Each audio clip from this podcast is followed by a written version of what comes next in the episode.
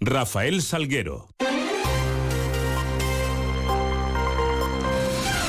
Muy buenas tardes, ¿qué tal? Son las 2 menos 20 y 10, los minutos que tenemos por delante para contar eh, qué es noticia hasta ahora en Mérida y en este jueves 7 de diciembre, en donde la primera parada la vamos a hacer para mirar hacia esos cielos que nos acompañan. Lo vamos a hacer con la ayuda de la Agencia Estatal de Meteorología.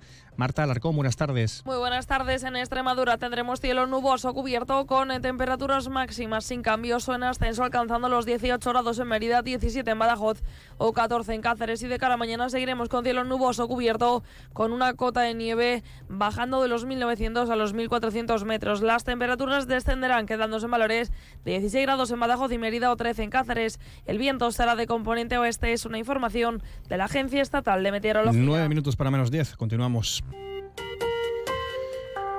Y nos encontramos en puertas, a punto de arrancar, lo va a hacer el domingo el año jubilar eulaliense, coincidiendo con la celebración de la patrona de la ciudad, la Virgen y Mártir Santa Eulalia de Mérida. Un año jubilar que va a contar con un gran evento de apertura, con un video mapping y un concierto de la Orquesta Ciudad de Mérida, además de diversas y numerosas actividades en torno a la propia festividad de Santa Eulalia. El mural se va a instalar en la fachada de la Puerta de la Villa, va a ser eh, realizado por artistas emeritenses, eh, lo va a hacer Luisa Díaz Liviano, utilizando la técnica del mosaico. Además, también habrá una gran petalada pirotécnica que va a recibir a Santa Eulalia a su llegada a la Basílica el próximo domingo. Más de 3.000 kilos de confeti y serpentina van a cubrir la Basílica, entre otras eh, actividades de la mañana del 10 de diciembre, día de Santa Eulalia, en el atrio de la, de la Basílica. También una pitarrada popular. Escuchamos al alcalde de Mérida, Antonio Rodríguez Osuna, refiriéndose al año jubilar. Ese día 10 de diciembre va a haber, voy a resaltar dos o tres actividades que me parecen interesantes. Va a haber un, espectáculo inaugural el, el, 10 de diciembre, precisamente con un videomapping en la fachada de la Basílica de Santa Eulalia y al final con un concierto a cargo de la Orquesta de Ciudad de Mérida Además, nada más terminar la Eucaristía en la Basílica el de domingo, la delegada de Semana Santa de Año Jubilar Ana Aragoneses anunciaba que habrá una petalada pirotécnica en la entrada de la patrona y tras la Eucaristía esa pitarrada popular a la que nos referíamos antes. No faltará en la noche del nuevo los tradicionales fuegos artificiales en honor a la patrona, como siempre en el río Guadiana y además este año reforzados por este motivo.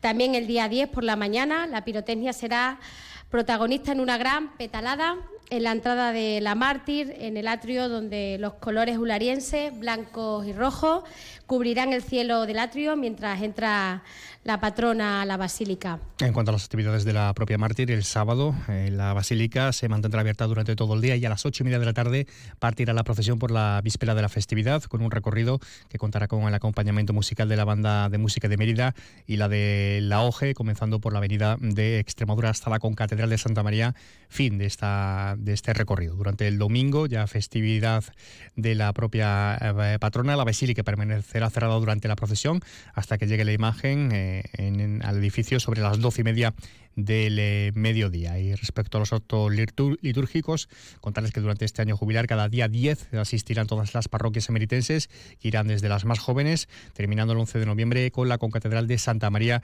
a ser la iglesia más antigua de la ciudad, 11 de noviembre del, eh, próximo año. Y un apunte de tráfico también en este sentido.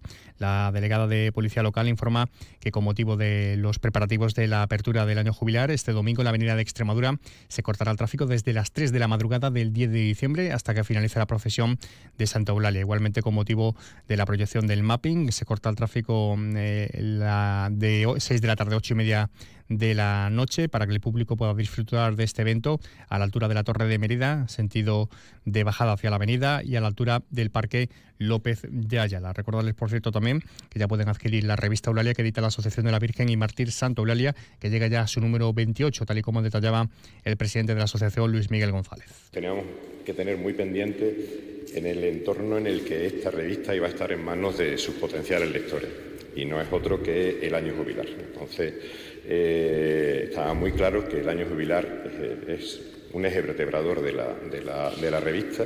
Y también están a tiempo todavía de adquirir uno de los más de 5 millones de cupones de la ONCE con la imagen de Santolalia para el sorteo del eh, próximo sábado 9 de diciembre con motivo de esa apertura del año jubilar. Fernando Iglesias es delegado de ONCE en Extremadura. La verdad es que, don Juan, la ONCE, como usted ha dicho, tiene un compromiso muy importante con, con la sociedad emeritense y para nosotros era el momento adecuado este, iniciar el año jubilar justo el día antes con el cupón de, la 11 el próximo día 9 y de la Martira a la Navidad, porque la barriada de Monte Alto encenderá su iluminación mañana, mañana viernes, eh, con diversas actividades, además, como un recorrido con motos y coches clásicos que eh, llegará a todas las barriadas de la ciudad. La delegada de Participación Ciudadana, Susana Fajardo, el presidente de la Federación de Asociaciones de, de Vecinos es Óscar Rueda. Muchísimos vecinos se han ido uniendo a esta, a esta iniciativa de forma que la barriada de Monte Alto por sí misma, ya únicamente eh, estos vecinos y vecinas que ponen todo su esfuerzo y todo su trabajo y se coordinan para que, la, para que el barrio luzca precioso esta Navidad, han conseguido que, de alguna forma, Monte Alto sea la barriada de la Navidad. Eh, pues Monte Alto ya es el barrio de la Navidad oficialmente y quedará para la historia de, la, de nuestra ciudad. Y bueno, pues desde la Federación de Asociaciones de Vecinos y Vecinas queríamos reconocérselo de alguna manera eh, ya se les otorgó el año pasado esa placa, eh, homenaje, como barrio de la Navidad y este año, pues desde la Federación queríamos hacer una inauguración por todo lo alto.